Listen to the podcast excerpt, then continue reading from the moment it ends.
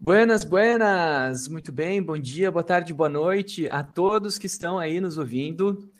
Guilherme Brotti aqui com vocês de novo. Hoje o Prof. Anderson não pôde comparecer, infelizmente, mas nós temos um episódio muito especial hoje para todos os entusiastas e admira admiradores das ciências do exercício. Hoje nós temos aqui um episódio sobre Parkinson e caminhada nórdica, com uma convidada muito especial. Conheço ela há muito tempo. A gente fez mestrado e doutorado muito próximos ali, em salinhas do lado, né? E o artigo de hoje, ele é o artigo que se trata da seguinte tema: exercício de sprint, ou tiro, né? Os exercícios aqueles de corrida para indivíduos com Parkinson moderado, viabilidade e resultados biomecânicos. Esse estudo, galera, foi publicado nada mais, nada menos do que na revista Clinical Biomechanics, uma revista aí super importante de impacto na área, no ano de 2020. E a autora principal, aí, o primeiro nome, aquele que aparece ali no comecinho, aceitou vir conversar conosco aqui hoje. Uhul! É, bom dia, bom dia, boa tarde, boa noite. Muito obrigada, Guilherme, pela fala inicial. Obrigada pelo convite. É uma honra estar aqui, né? É, então, é hora em passos, olha o trocadilho aí para falar sobre locomoção na doença de Parkinson, né? Estava predestinado já, já era predestinado. Eu acho que o, o, grupo de vocês ele tem esse, esse destino no nome, porque um dos orientadores da Euren é o Leonardo Tartaruga, Tartaruga. que estuda a locomoção também, né? Então, eu acho que é, é um, uma coisa aí do destino seguindo vocês. Uh, gente, a Euren, ela é uh, doutora em Ciências da Saúde e líder de um grupo chamado Pendulum, aonde ela é professora lá na Universidade Federal do Pará. Elren, conta um pouco sobre o nome desse grupo aí, que eu achei sensacional quando eu li o nome, porque normalmente, como a gente estava conversando, são aqueles nomes sem graça, né? Conta aí um pouquinho pra gente, Elren. Muito bom, né? Então, vocês já viram que eu gosto realmente de inovar. Vai do Euren Passos, que não é nome é, fictício e artístico, porque já me perguntaram, eu tive que mostrar o meu RG, eu falei, não, é meu nome mesmo, sério. Porque como tu mudou, porque tu estuda locomoção, e é bem interessante, porque meu nome é Euren Passos Monteiro. E até eu ir fazer o meu mestrado, eu usava muito Monteiro, né? E aí um amigo meu, assim, muito próximo, ele disse, ah, ele só me chamava de Euren Passos. Ele falou, não, tu vai ser famosa com esse nome Passos. Eu falei, que nada, vai sim. E aí quando eu fui fazer meu mestrado, doutorado, eu fui para um grupo que estudava locomoção e eu falei, olha, realmente faz sentido, agora eu vou mudar para Euren Passos, né? E aí ficou, né, usando mais o, o segundo nome e aí estamos aí. Em relação ao meu grupo de pesquisa, também eu pensei no nome assim, eu queria ah, um nome diferente, curto, mas que tenha um certo impacto e que principalmente tenha a ver com o que a gente estuda, com o que a gente pesquisa e a gente vem desenvolvendo ao longo do tempo, né, dos anos. E aí surgiu assim, e foi bem assim mesmo, né? Eu pensando, tipo, pá, pêndulo, né?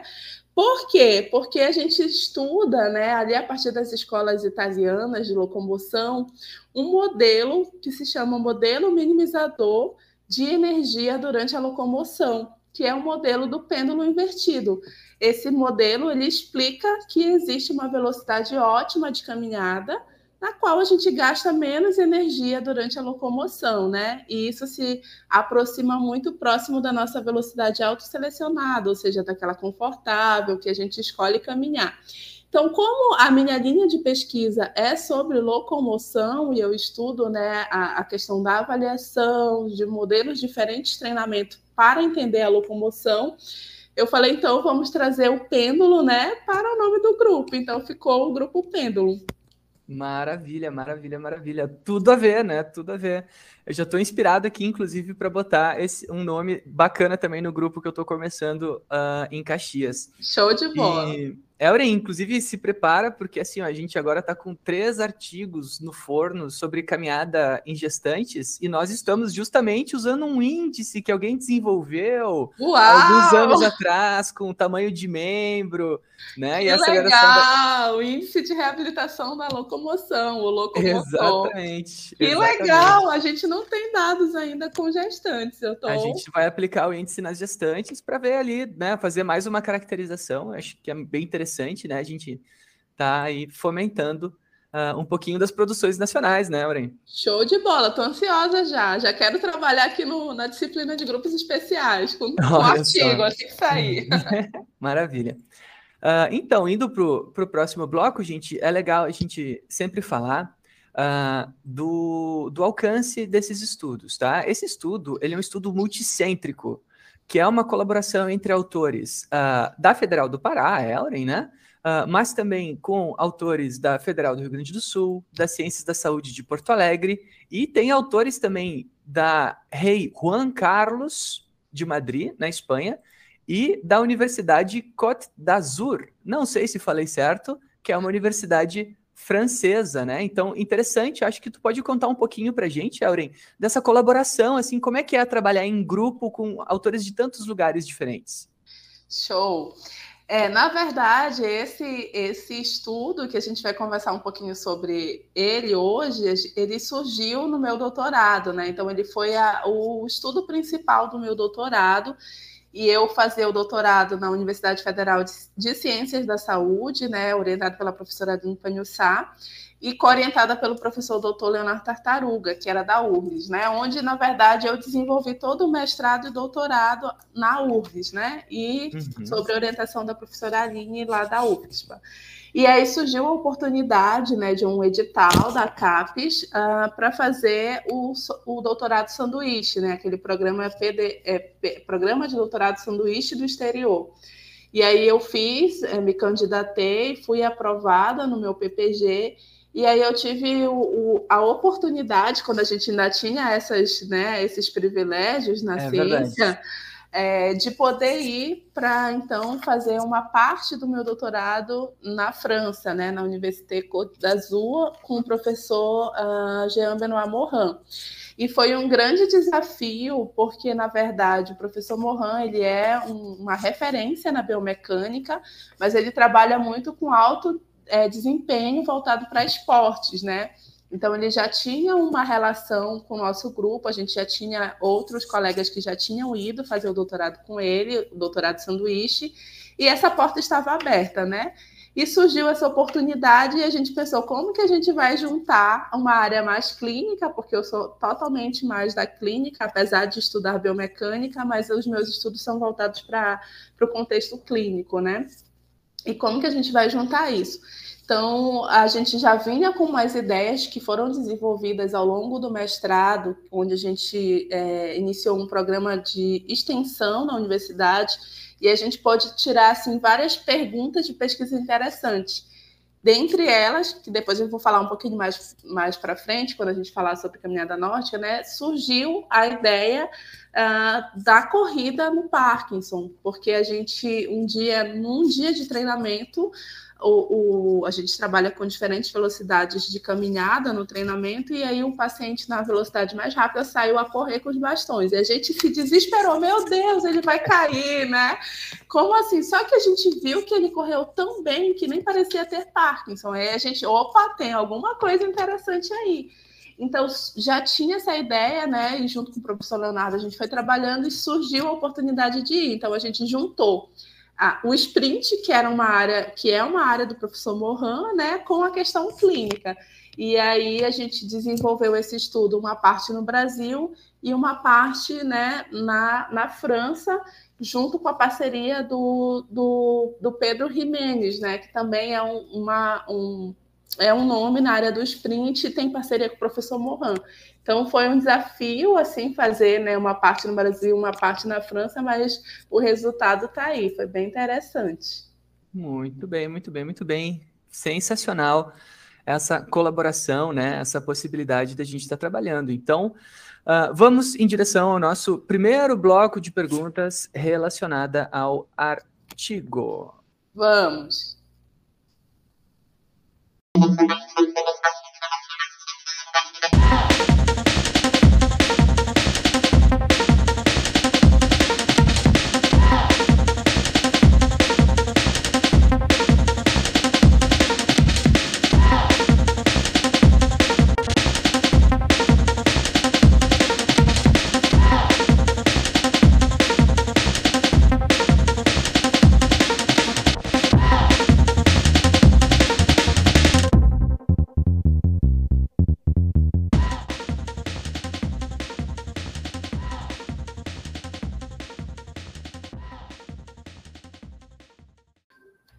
bem, então, uh, seguindo o nosso modelo aqui da, dos episódios, o primeiro bloco a gente vai começar com algumas definições importantes para conversar com a Elren.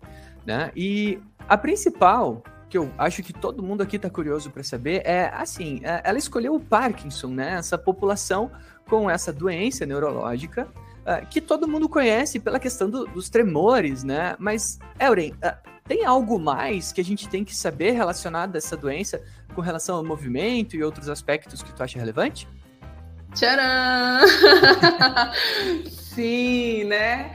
Pessoal, Parkinson não é só tremor, embora isso seja ainda muito difundido, né, na, principalmente na mídia, né, a gente escuta muito que tudo que treme é Parkinson, mas a gente tem que ter um certo cuidado, mas a doença de Parkinson é uma doença multifatorial, muito complexa e polissintomática, né? Existem vários uh, sintomas associados à doença de Parkinson, inclusive alguns até 20 anos antes de a pessoa ter o diagnóstico, né?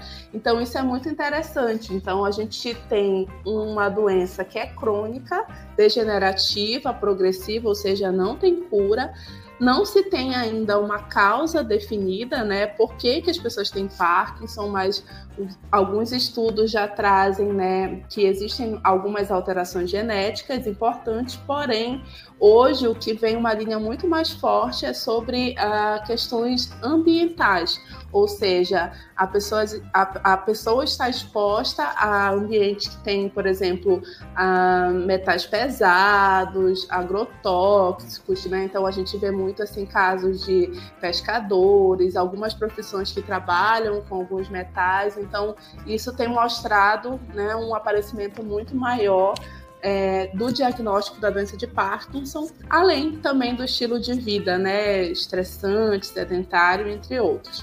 Mas é, o que, que acontece? Né? Na doença de Parkinson ocorre uma degeneração, ou seja, uma perda dos neurônios dopaminérgicos, que são os neurotransmissores responsáveis pelo nosso movimento.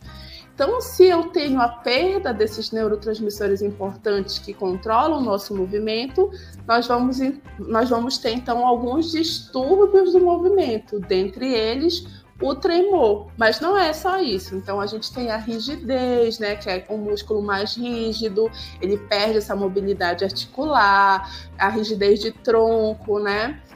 Tem a bradicinesia, que é uma lentidão do movimento, ou seja, eu faço isso aqui, né? Eu tenho uma velocidade X para pegar um copo. O paciente com Parkinson tem uma velocidade três vezes a menos para pegar, fazer o mesmo movimento. Então é uma velocidade de movimento mais lenta. E a gente tem a acinesia, que é aquela intenção do movimento, mas o paciente não consegue, justamente por essa falha né, na comunicação de vias tanto dopaminérgicas quanto vias colinérgicas, né, que estão alterados. Mas, além disso, a gente tem ativação em várias áreas corticais, alterações em várias áreas corticais que promovem, por exemplo, sintomas não motores.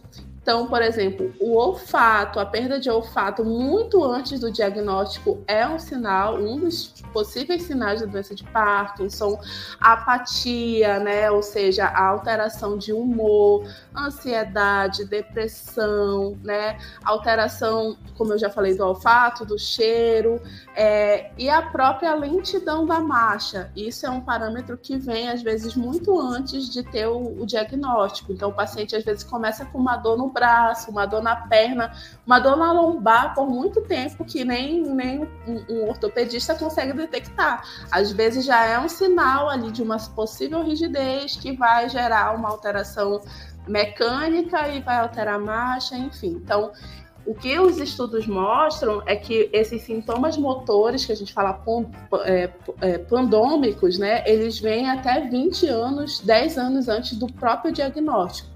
Então, quando chega a ter o diagnóstico de fato da doença de Parkinson, que tem que ter a tríade do tremor, da rigidez e da bradicinesia, é, ou, né, ou a lentidão de movimentos, ou a alteração na marcha, tem que ter pelo menos três desses. Esse paciente ele já tem pelo menos ali 60% de alteração dos níveis dopaminérgicos, né?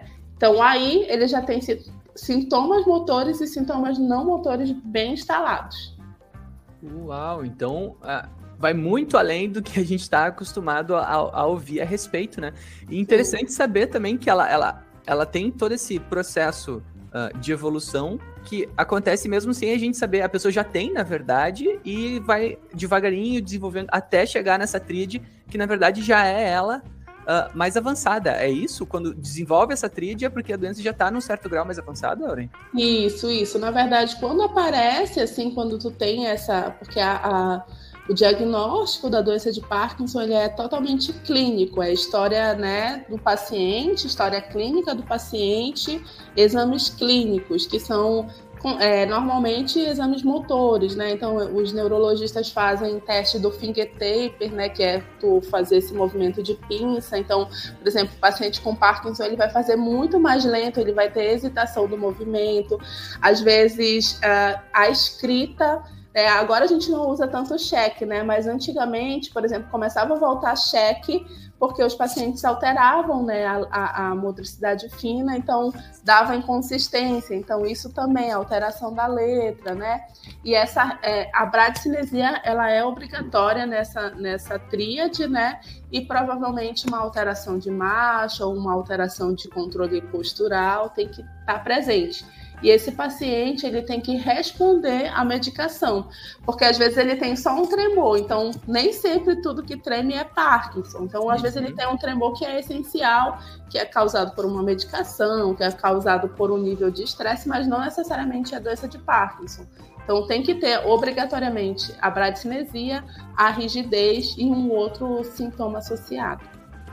Então, falando desses sintomas, uh, eu percebi que no, estudo uh, tu fala sobre esse Parkinson, uh, vocês, né, os autores falam uh, sobre esse Parkinson moderado e que tem uma espécie de nível de classificação. Tu poderia compartilhar um pouquinho com quem está ouvindo o que, que, seriam esses níveis de classificação do Parkinson? Sim, perfeito. Então, na doença de Parkinson, a gente tem níveis do estágio da doença de Parkinson, né? Então, a gente tem uma escala chamada Ronen-A, que avalia justamente esses estágios da doença de Parkinson, porque, como eu falei lá no início, ela é progressiva. Então, a gente tem do nível zero, na verdade, a escala começa com o nível zero, que na verdade não tem nenhum sintoma da doença, né? Depois ela vai para o nível 1, um, que seria um Parkinson muito leve. Então, são sintomas bem iniciais ali, né? De algum possível tremor, algum possível lentidão. Depois, 2, 2,5 3, na escala 3, a gente já tem uma instabilidade de tronco, né? Um déficit de controle de tronco e uma instabilidade postural muito importante, assim como uma alteração né, é, na mecânica postural mesmo. Então, a gente tem duas síndromes associadas, que é a síndrome de Pisa que é justamente aquele, a, a imagem da, da, da, torre de Pisa, né, lá da Itália, porque o paciente ele vai inclinando para o lado, lateralmente, ou a camptocormia, que é a flexão exacerbada do tronco para frente. Então, isso já aparece no nível 3. Então, aí a gente já considera um paciente moderado. é, que não tem controle postural, né? E tem muita instabilidade, é, principalmente de locomoção, de equilíbrio.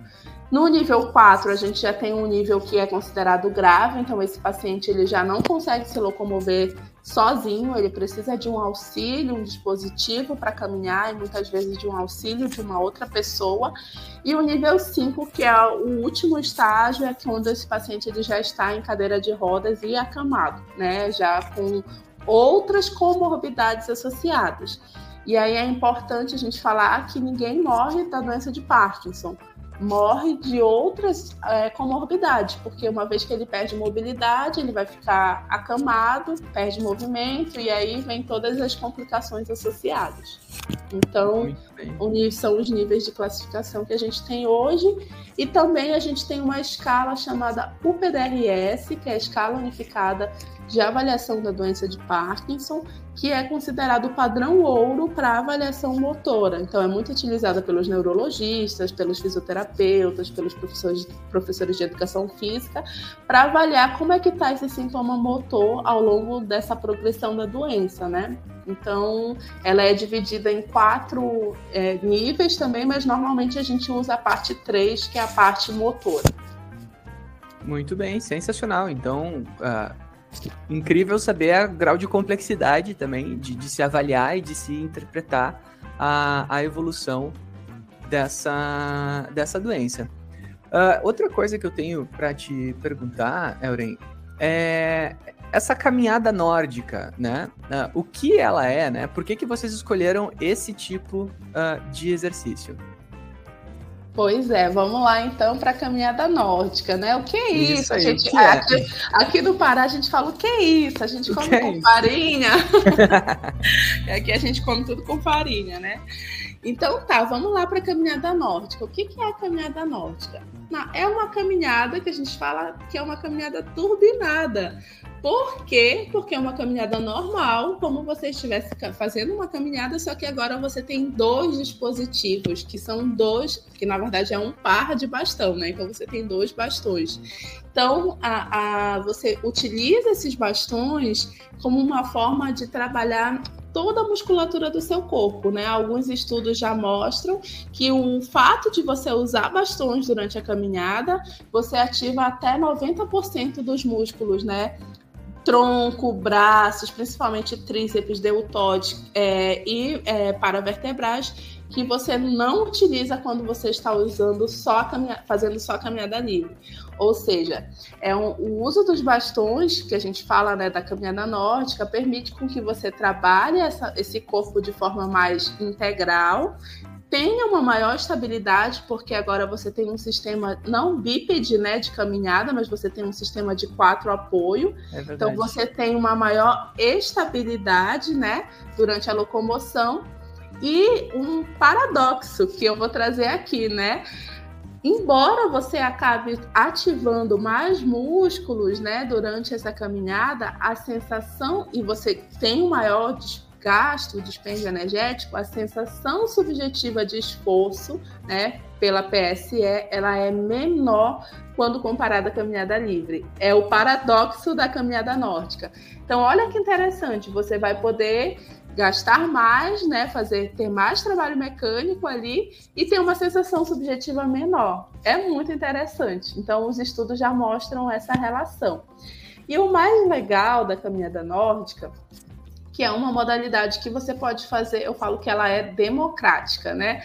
Você pode fazer em qualquer ambiente, na praia, numa praça, num clube, num ambiente fechado, né? Então, e, e agora, né, a gente tem aquele, os PEIs, né? A praça, a praia, os parques que são ambientes que as pessoas estão procurando cada vez mais, né, trabalhar em contato com a natureza. Inclusive, já tem uma linha forte de estudos que é o Green Exercise, mostrando que o fato de você fazer atividade em contato com a natureza tem ativação cortical que vão te trazer mais é, é, provocar mais liberação de neurotransmissores relacionados com bem-estar e sensação de prazer e aumentar os níveis de BDNF, né, que é os níveis de neuroplasticidade. Maravilha, maravilha. E aí, eu tenho uma pergunta também, que é o seguinte: é, por que sprints, uhum. né? Porque assim, normalmente quando a gente fala de populações com doenças neurológicas, com diferentes patologias, é aquela coisa, meu Deus, não pode mexer, não pode tocar na pessoa, né? E vocês escolheram logo isso, vamos trabalhar com tiros aqui, vamos uhum. trabalhar com velocidade. Por que vocês recomendaram esse tipo de exercício aí uh, na, na, nessa população? Show de bola. Eu acho que o que, que a gente tem de principal característica no Parkinson, pensando na locomoção? A gente tem uma marcha mais lenta, muito mais lenta, então a, a velocidade média de paciente com Parkinson é em torno de 1,7 é, metros por segundo, né? Então, é, um, não, 1,7 km por hora, realmente. Então é muito baixa é, eles têm um menor comprimento de passada, né? E, consequentemente, uma maior frequência, e essa maior frequência é também relacionada com o fenômeno que a gente chama de fertinação, que eles fazem uma frequência maior, mas não é porque eles querem, é uma característica da doença, né? E essa instabilidade na locomoção. Então, eu, quando eu li a primeira vez, eu falei, opa, então talvez os bastões eles possam auxiliar nessa maior estabilidade e aumentar uhum. essa velocidade de marcha. Então, tudo começou aí. E foi um processo bem difícil, porque a gente passou, eu passei seis meses para convencer meu orientador que era possível fazer caminhada nórdica no parque. Acredito. É sério. Ele, não, vai dar, não vai dar certo, os pacientes vão cair, não sei o quê. E realmente era um desafio, né? Porque a gente não claro. sabia como que ia ser. E, e, foi dessa forma. Guilherme, a gente teve resultados muito interessantes. Para te ter ideia, o meu primeiro aluno que chegou com Parkinson, que chegou com freezing, que é, é, é um fenômeno que eles congelam. Eles estão caminhando e simplesmente travam. É como se eles falam que realmente o pé parece que gruda no chão, eles não conseguem sair. Chegou assim, meu primeiro aluno para treinar lá no projeto, eu falei: "Meu Deus, como que, vai, como que eu vou fazer, né?" Mas, assim, no primeiro dia, depois da fase de iniciação ali, ele já saiu caminhando, saiu do freezing. Nossa, então, assim, a gente ficou muito motivado. E os resultados foram muito interessantes, porque os pacientes, de fato, começaram a ter mais autonomia. Então, imagina, eles chegavam lá com cuidador, andando com, com andador, às vezes de muleta, e com o uso dos bastões eles foram criando autonomia e, tipo, uau, já tô caminhando assim, super, né? E, e, assim, a gente fez um, um, teste adaptado de distância percorrida, né? Então, distância máxima. Então, eu tive né, pacientes que caminhavam 50 metros. Era a distância máxima, isso com muito esforço. Nossa muito difícil, né, a caminhada. E depois de seis semanas de treinamento, esse paciente, tu, tu conhece, né, a pista lá de atletismo, né, Conheço, né, aquela sim. antiga, sem aquela, sem o a piso. pista, é, uhum. sem o piso, era aquela, aquele cimento lá. Quatro voltas. Quatro Uau. voltas, né? Na, na, na, pista de atletismo. Então, isso é passar de 50 metros para 1.200 metros. Então, de fato, essa modalidade funciona no, na, na, nessa população, especialmente no que se refere à locomoção e vários outros parâmetros que a gente pode discutir, né?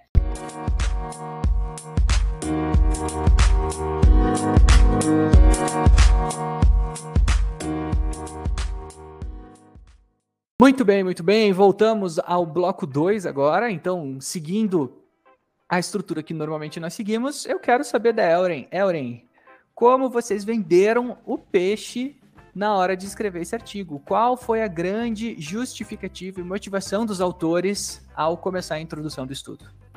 Show de bola, Guilherme. Vamos lá, então, né? Então, é, para a gente tratar de um tema, né, clínico e também ao mesmo tempo biomecânico para uma revista que tem é, o escopo mais voltado para as questões biomecânicas, a gente precisou realmente pensar bem como que a gente iria justificar esse, esse estudo, né? E uma das questões centrais que a gente trouxe é que o exercício em, já já se sabe na literatura, né? Já tem algumas revisões sistemáticas, bastante clínicos que o, o exercício em alta intensidade, na verdade de moderada a alta intensidade, ele parece ser mais eficiente, mais eficaz para os parâmetros motores na doença de Parkinson. Isso é justificável, né, pelo que eu falei anteriormente, que esse exercício em alta intensidade ele aumenta o fluxo sanguíneo em áreas corticais, né? Que vai fazer com que as atuações que, est que estão lá nos núcleos da base, eles sejam destravados e esses pacientes eles tenham melhores resultados.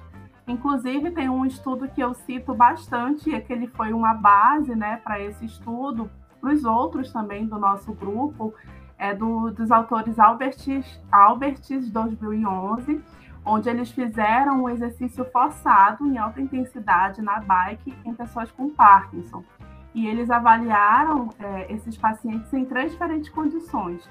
Uma sem o efeito da medicação, que a gente fala que é o efeito off, né? Ou seja, quando eles não tomam a, med a, med a medicação antiparkinsoniana, então os sintomas motores estão bastante alterados, né? Bastante, assim, têm muita dificuldade motora.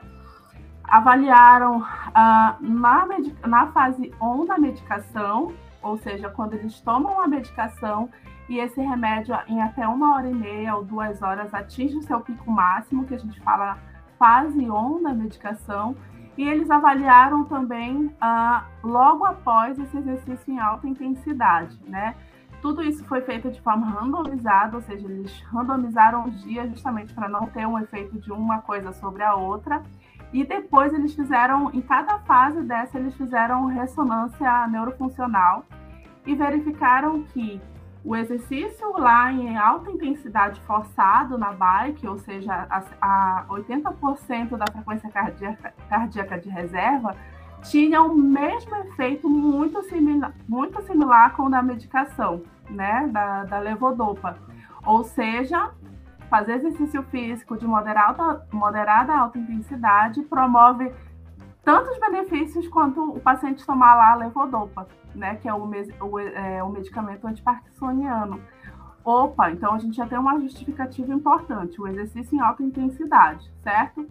Mas ah, ainda não se sabia ao certo né, se esse exercício específico, ou seja, o sprint, a corrida em alta velocidade, poderia trazer também benefícios motores, mesmo que de forma aguda, porque nós não fizemos um treinamento, né? Na verdade, foram sessões de sprint e nós avaliamos isso ah, ao longo do sprint, né? Em, em duas sessões em dias alternados mas, assim, é, era importante trazer também que, por exemplo, já tinha alguns estudos uh, com idosos treinados mostrando que esse perfil de força, potência e velocidade, eles são bem desenvolvidos durante o sprint. Então a gente pensou, por que não avaliar né, esse perfil biomecânico, ou seja, a força que os membros inferiores fazem, a potência que eles produzem durante essa, a, a, essa corrida em alta intensidade. Então, a justificativa e as motivações também foram essas, né? De trazer um exercício em alta intensidade, mais especificamente o sprint, porque ainda não tinha sido testado, mas a gente via que na prática ali parecia estar dando um efeito positivo, né? Mas a gente precisava compreender também esse perfil biomecânico dessas pessoas com Parkinson. E aí, algo é, bem interessante de destacar que nós pegamos pacientes com Parkinson treinados, né? Não eram pessoas que assim, ah, tinham Parkinson, estavam sedentários, não. Eles vinham de um projeto, né, de caminhada nórdica, de caminhada e de dança, na qual eles eram é, ativos pelo menos seis meses, né? E a gente queria entender também, do ponto de vista uh, neurológico, neurofuncional, se havia essa grande diferença nessas qualidades físicas de força, potência e velocidade, né, nessas pessoas com Parkinson, quando comparado a sujeitos saudáveis da mesma faixa etária, porque a gente não encontrou na literatura nada muito específico em relação a isso, né, de força, potência e velocidade e também do perfil de força e velocidade. Então essa foi a grande motivação assim do estudo, né? A gente traz isso lá na introdução, uhum. é, mostrando que sim existe uma lacuna, existia uma pergunta interessante, não se sabia, né? Como é como que se comportava esse perfil biomecânico de membros inferiores durante a corrida de sprint em pessoas com Parkinson.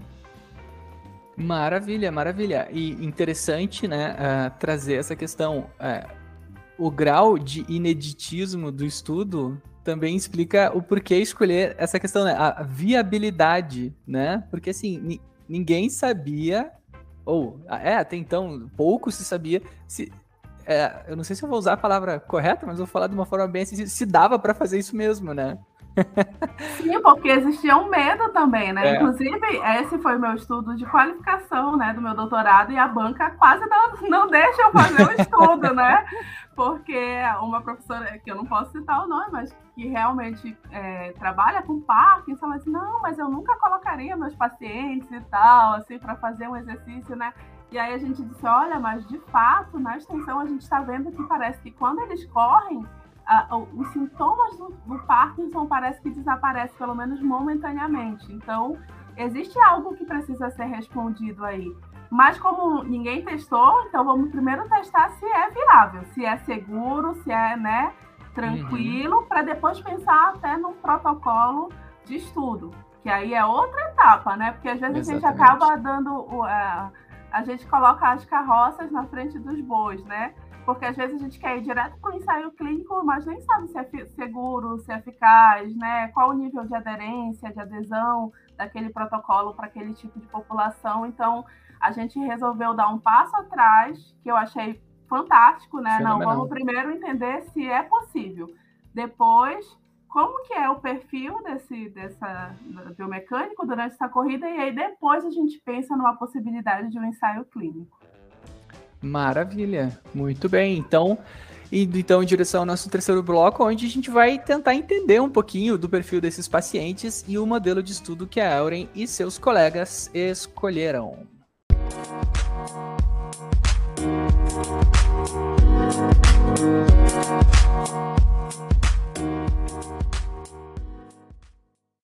E o bloco 3, como de praxe, a gente pergunta, Elren, uh, e os métodos? Modelo do estudo, as principais variáveis, perfil dos pacientes. Explica um pouquinho para quem está ouvindo aí como foi realizado esse trabalho.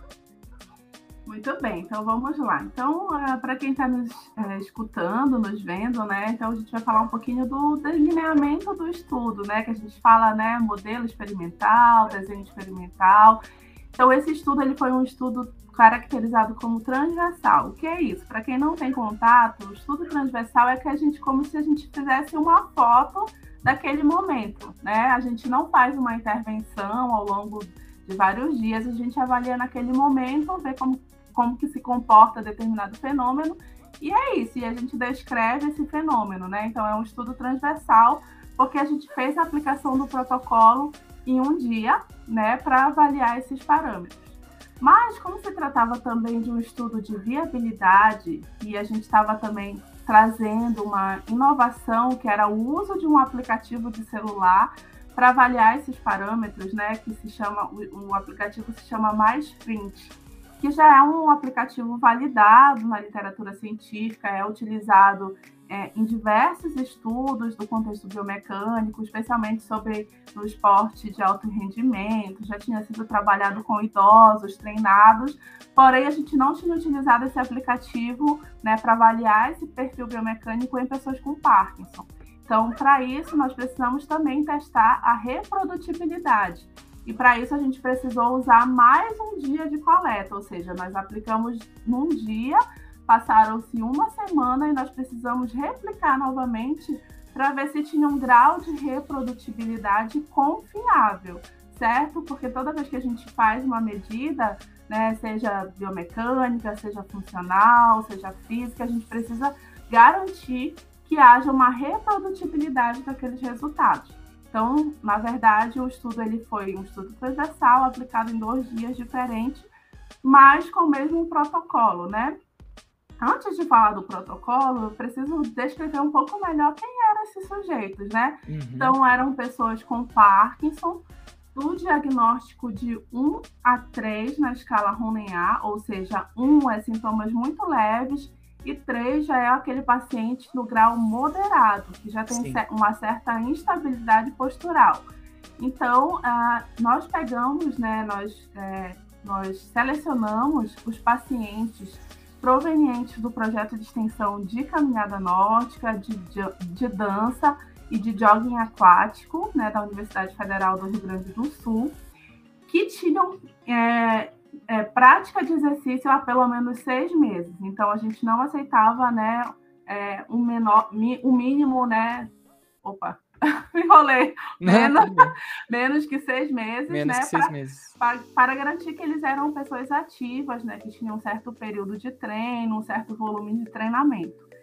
E para o grupo controle, ou pessoas, ou grupo referência, ou grupo saudável, nós pegamos pessoas uh, da mesma faixa etária, né? Uhum. E nós pareamos. Então, se eu tinha um paciente de 50 anos, eu tinha que escolher procurar um, um, uma pessoa de 50 anos com as mesmas características, assim, de massa corporal e estatura. A gente teve um trabalhão para fazer isso, Imagina. mas para garantir realmente ali um pareamento da amostra. E nós, inicialmente, nós iríamos fazer com homens e mulheres. Porém, existe uma peculiaridade na doença de Parkinson, né? Que ela tem uma predominância, uma prevalência em homens. Então, no projeto que tinham as características dos critérios de inclusão, que foram alguns desses que eu falei para vocês, nós, nós tínhamos apenas duas mulheres. Então, ficaria uma amostra muito desproporcional. Então, por isso, nós decidimos, é, nós optamos em fazer só com homens com Parkinson treinados, com idade mínima de 45 anos até 80 anos. Elren, mas por que 45 anos? Né? O Parkinson não dá só em pessoas idosas? Não, gente. Na verdade, a doença de Parkinson ela tem um predomínio a partir de 60 anos, mas atualmente a gente tem cada vez mais pessoas jovens tendo o diagnóstico da doença de Parkinson. Então, a gente tinha pelo menos uns três pacientes com 45 anos. Então, a gente resolveu incluir também, para também garantir uma amostra né, mais significativa. Então, é, sobre a população era mais ou menos isso, né? Uhum. Agora vamos para os métodos. Agora, isso, isso aí, as medidas, Bom, né? As medidas, né? Então, como o nosso objetivo era testar, né, primeiro a viabilidade, depois entender qual era esse perfil, né, de força, de potência, de velocidade e até mesmo como se comportava esse desempenho durante o sprint, então a gente tinha duas etapas de medidas, de coleta, na verdade. Então, para testar a viabilidade, aderência, segurança, nós ah, criamos um questionário, na verdade, a partir de outros estudos, nós adaptamos um questionário de satisfação, que era composto, composto por cinco domínios, né, que envolvia segurança, se ele tinha tido algum evento adverso, se ele, se ele é, se, quais, quais os benefícios durante a corrida, se ele indicaria aquele exercício para algum colega com Parkinson, se ele, é, após aquele período de coleta, ele poderia iniciar um, uma, um exercício com sprint, enfim. Então, eram cinco domínios onde, perdão, nós aplicávamos né, esse questionário para eles responderem né, essa questão da viabilidade. Após isso, nós tínhamos né, um encontro onde nós é, tínhamos toda uma estrutura para fazer a coleta. Tá, então pensando nas medidas né, biomecânicas, a gente tem um protocolo que é baseado nos estudos de Samosino 2016, Mohan 2016, onde existem medidas específicas para se avaliar o sprint né, com o aplicativo Mais Sprint. Então, a distância né, que eles percorriam esse sprint era de 30 metros e ao longo desses 30 metros, nós temos seis marcadores, né, que são, na verdade, é, tipo como se fosse um cone, uma haste fixa, para a gente determinar o centro de massa do indivíduo quando ele passasse a cada metragem. Uhum. Então, tem toda uma explicação. Depois, quem quiser, a gente pode fornecer o artigo para ficar mais claro, né? Mas a gente faz essa marcação. E com o celular, nesse caso, a gente só pode usar sistema iOS, né, do uh, iPhone. A gente filma esse paciente ao longo desses 30 metros. E aí, é, com o aplicativo, né, a gente vai determinando, então, a medida que ele passa em cada arte dessa, né, o centro de massa, até finalizar os 30 metros.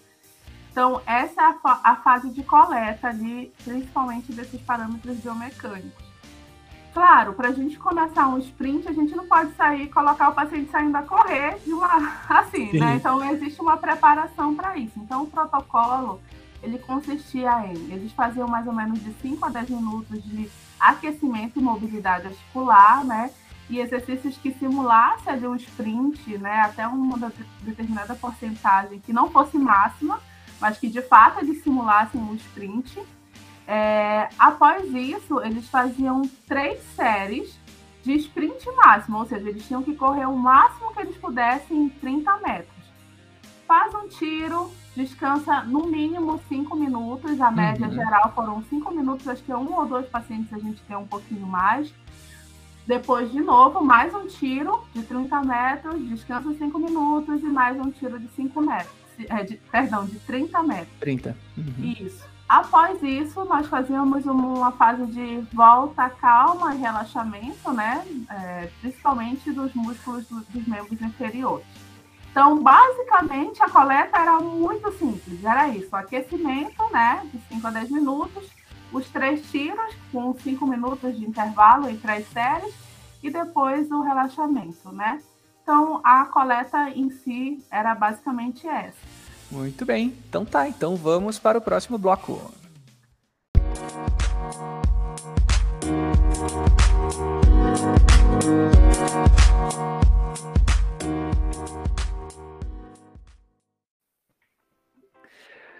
Vamos então saber, que eu estou curioso para saber qual foi o resultado.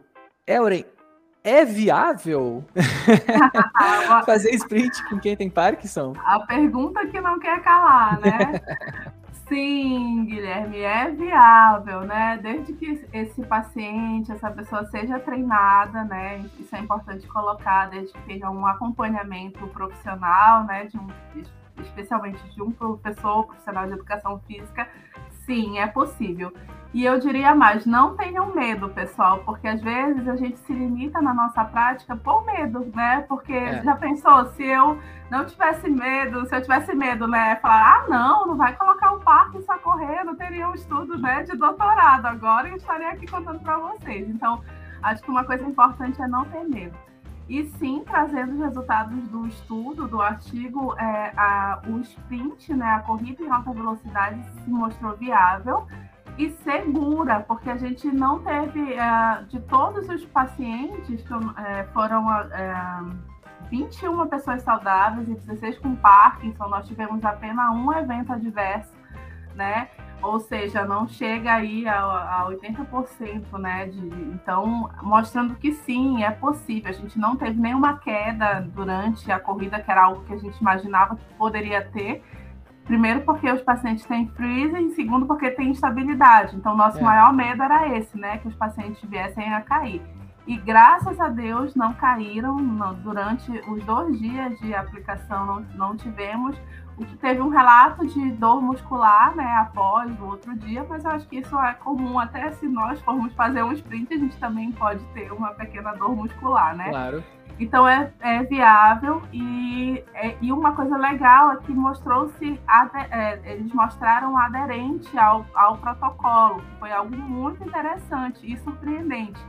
Guilherme, para te ter ideia, assim, acho que uma coisa legal de falar da coleta, que é coleta, mas que traz agora o resultado de aderência, é que um dia é, eu coletando, aí lá veio o senhorzinho com Parkinson, né? 65 anos, aí chegou com seu celular, professora, você pode filmar para mim? Aí eu falei, claro, posso filmar para o senhor, assim, com os olhos cheios de lágrimas, né? Aí eu, ah, legal, vou filmar assim para o senhor a sua corrida. Ele disse, é porque a minha família não acredita que eu vou fazer sprint. Eles acham que é mentira. Eu disse, oh. então tá, o senhor vai Caramba. filmar e vai, vai mostrar para sua família.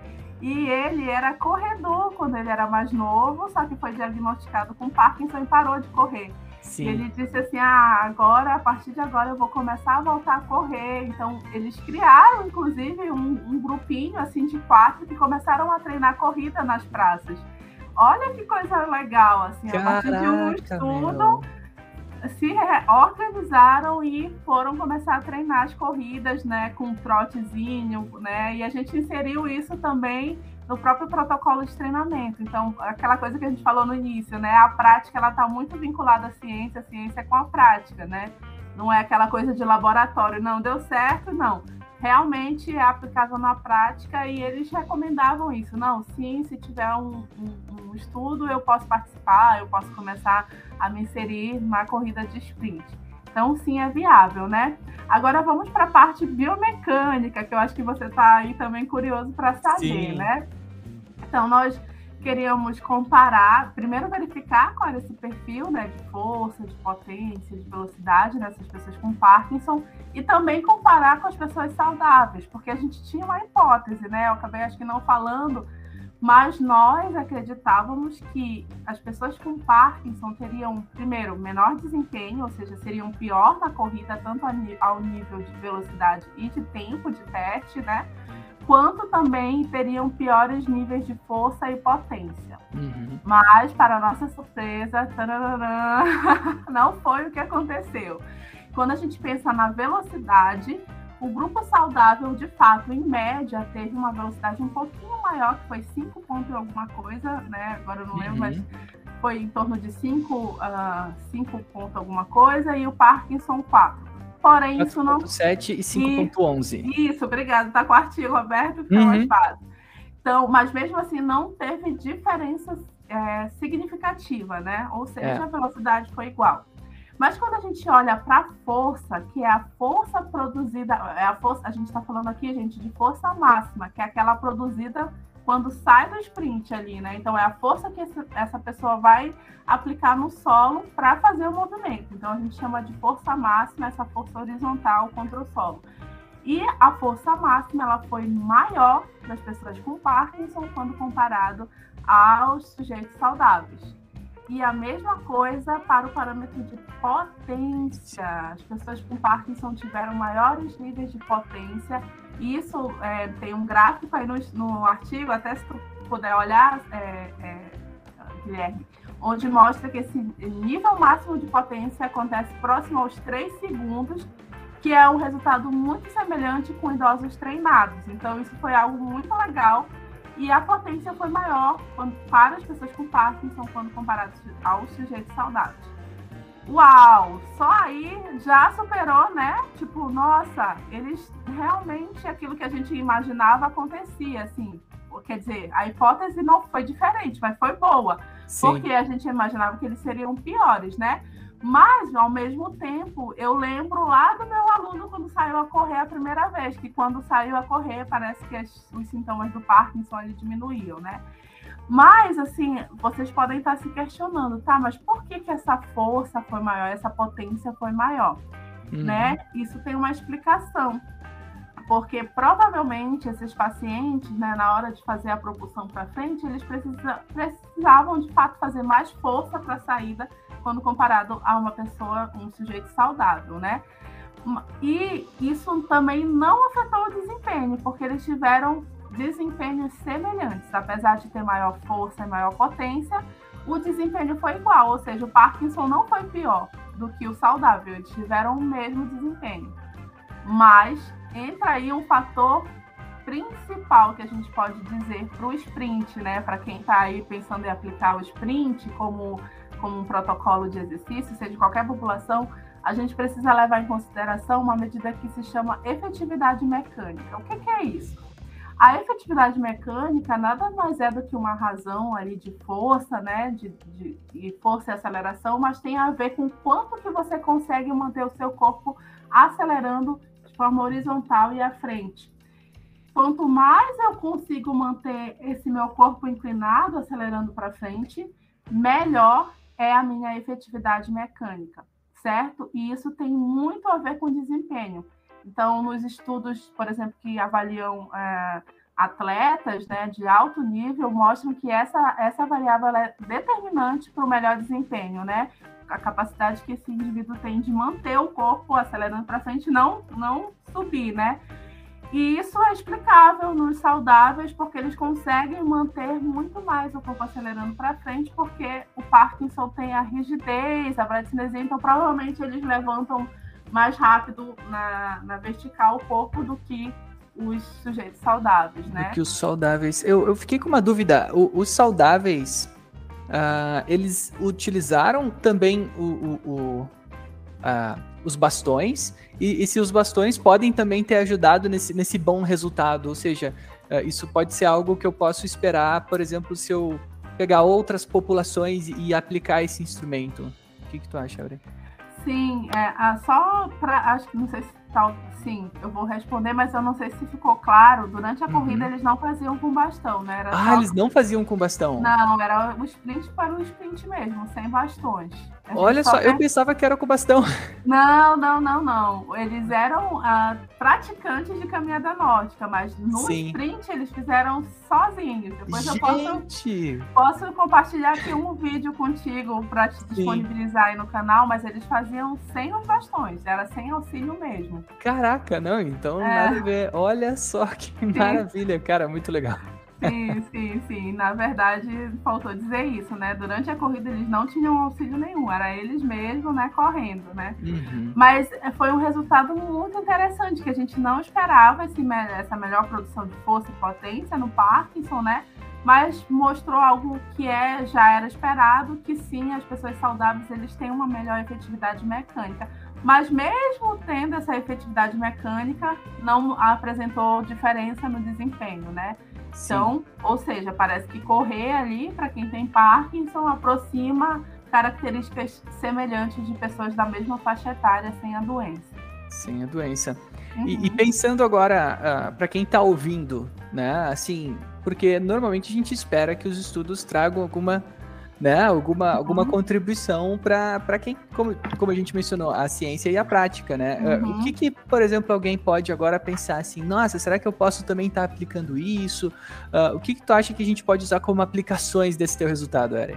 Show de bola. Então, assim, eu, eu vejo muitas aplicações, né? Inclusive, uhum, assim, claro. eu acho que vale a pena destacar isso, né? Esse, esse, arti esse estudo ele já gerou vários prêmios, né? Acho que já, nós fomos premiados três Uau. vezes, tanto na pós-graduação como melhor artigo de tese, na plataforma Sucupira, a gente foi é, premiado em dois eventos científicos, né, como melhor trabalho apresentado.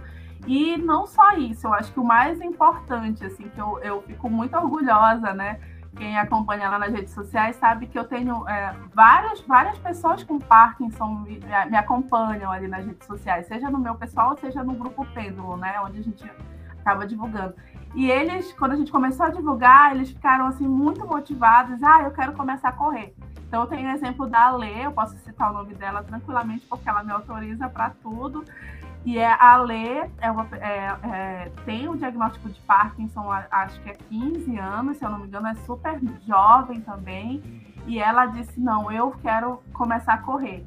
E aí ela treinou e já, e já correu uma, uma. fez uma corrida de 5 quilômetros. Hum. Né? Claro que isso tem um ano, isso durante claro. a pandemia, né? Mas foi treinando e ela postou lá, me mandou o vídeo com a medalha. Então, assim não tem mais aplicação prática melhor do que esse não exemplo, tem. né? Então eu diria assim, para quem, para se tiver por, por porventura, né, algum paciente com Parkinson, pessoa com Parkinson nos escutando, a primeira opção é procure um profissional de educação física ou um fisioterapeuta para que possa fazer esse acompanhamento. Esse é o ponto número um. Mas para os profissionais, né, eu diria que a progressão ela é mais importante que todo o volume de treino.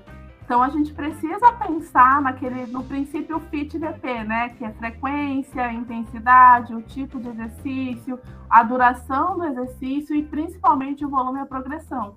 Sem a progressão, a gente não consegue alcançar níveis é, importantes, não só para o Parkinson, eu diria para nós, né, que não temos nenhuma doença, para idosos.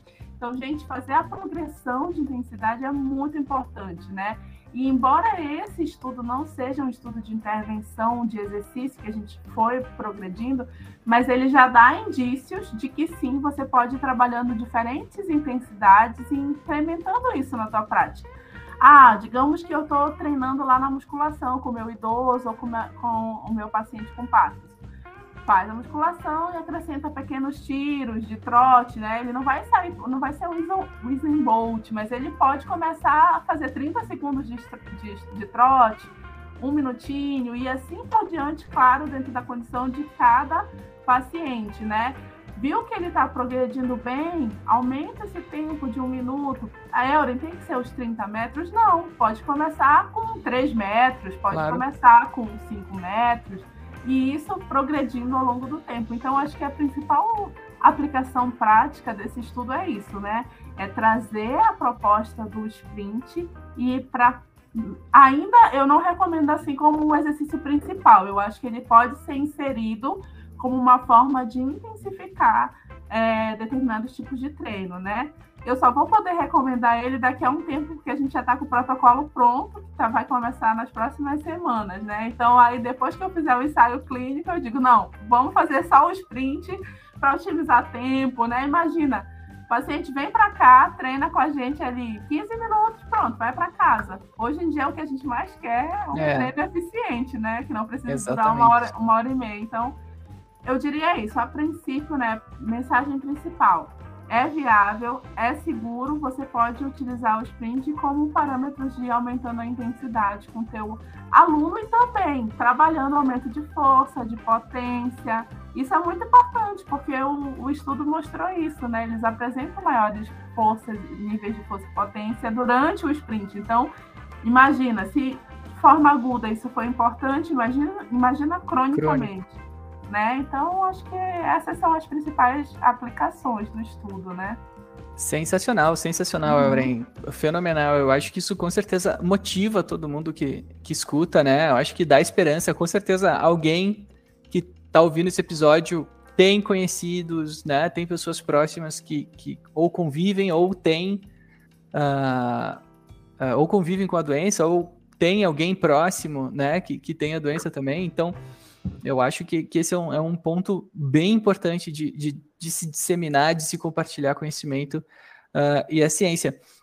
Vou acrescentar também, pessoal, uh, para rumo ao final do nosso episódio, uh, que essas variáveis que a Euren apresentou podem ser também, como ela mesma mencionou, né, utilizada no longo prazo, como né, variáveis para acompanhar o desempenho, né, acompanhar a velocidade, a força, o tempo, a avaliação, ela é sempre muito importante né, em, qualquer, em qualquer área.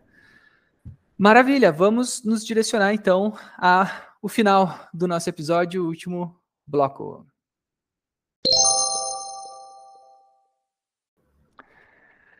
Maravilha, que episódio fenomenal, que episódio maravilhoso. Eu tenho certeza que todo mundo que ouviu uh, também vai adorar. Mandem os comentários de vocês aí no YouTube, uh, no, na sua plataforma de podcast ou em qualquer um dos nossos perfis uh, do Instagram, que a gente com certeza vai mandar eles para Elren.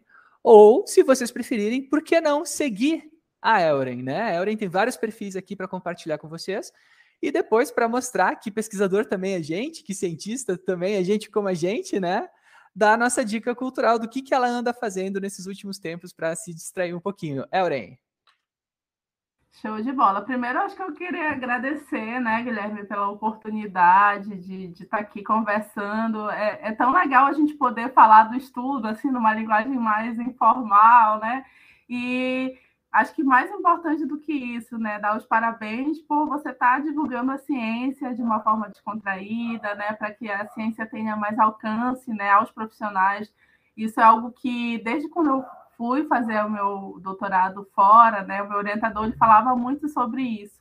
Ele dizia assim, Elren, a ciência tem que chegar onde não chega, porque às vezes a gente se preocupa com o artigo A1 mas quem está lá na prática não vai ler o artigo A1 muitas vezes, né? Uhum. Então a gente precisa divulgar mais nas mídias sociais, a gente precisa falar mais no canal do YouTube, Twitter. Então acho que é fantástico esse trabalho que você faz, parabéns, né? Que você continue fazendo isso, divulgando a, ciência, né, no seu canal. Eu já te acompanho, né, a, a longo prazo, assim, desde a época do mestrado. Eu sei o quanto que você se dedica e é competente. E eu acho que a gente precisa valorizar essas coisas.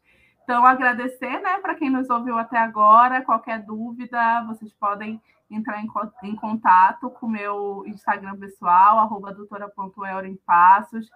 Tem o Instagram do nosso grupo de pesquisa, que é o arroba pêndulo.ufpa, onde a gente traz principalmente o que, que a gente está desenvolvendo como pesquisa, traz é, ideias de escrita científica, de estatística, né? E, inclusive, agora a gente está nessa fase que eu falei, que é ir para o ensaio clínico né, desse estudo do piloto. Então, daqui a um tempo, o Guilherme tu vai me convidar de novo para me falar o resultado do ensaio clínico, né? Estou ansioso para isso, E, por fim, o, o perfil do arroba Idoso Movimento Oficial, onde a gente produz conteúdo especificamente voltado para idosos, né, para o grupo com Parkinson, para diabéticos, é um pouquinho assim grupos especiais, né? Então quem tem interesse nessa área é só seguir a gente, mandar sua dúvida, pergunta, eu respondo sempre que possível, né? Acho que é isso isso, né?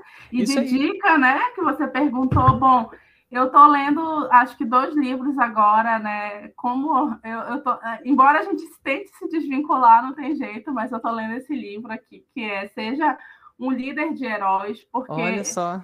eu acredito muito na transformação das pessoas por meio da educação, por meio da arte, por meio da ciência, né?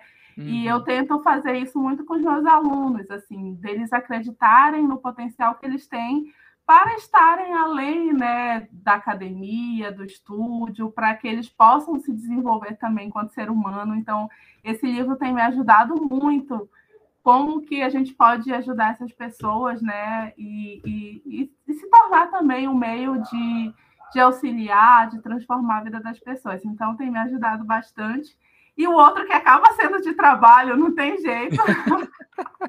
Os dois, né? Por enquanto. Porque tem um outro ali em francês. Eu não ia pronunciar o francês aqui, né? Que eu estou estudando francês, mas esse aqui é um livro super importante, gente. Ai, não dá para ver, mas é Não Faça Tempestade em Copo de Água, no trabalho. Porque é, do Richard Carlson tem várias versões dele, mas é assim é um livro que tem me ajudado para a vida né? Porque às vezes a gente acaba reclamando de coisas que são simples do nosso dia a dia, quando muitas vezes a gente poderia é, ser proativos e agir melhor em função do outro, né? Então, tem me ajudado, assim, muito mais do que para o trabalho, mas tem me ajudado para a vida, né? E, e eu indico, assim, né? Eu, ele é um livro antigo, inclusive, que foi emprestado, ele tem anotação de 2000, mas eu falo, gente, como é atual, né? Então, leiam, que é muito importante. E eu acho que é isso, Guilherme. Muito bem, Elren. Obrigado por todas as palavras, por todas as dicas, sugestões de perfis e livros. E, como sempre, eu deixo a mensagem aqui no final, pessoal. Arroba Guibrote no Instagram, arroba ETC, exercício também é ciência, no Instagram, no YouTube, uh, em, no seu gerenciador de podcast favorito, Spotify, no, no Google ou no iPhone. E eu vou deixar aquela pergunta que eu sempre deixo no final de todos os episódios. Será que o que a Euren falou é verdade? Será que o que eu falei aqui é verdade? Galera, vocês só vão saber se vocês forem no artigo, na fonte, leiam o artigo, leiam o trabalho dela, leiam as referências, né? Afinal de contas, é assim que a gente faz para absorver conhecimento, né? Bebendo na fonte. Um abraço, pessoal. Tchau, tchau. Tenham todos um ótimo dia. Tchau, tchau, pessoal. Até mais. Thank you.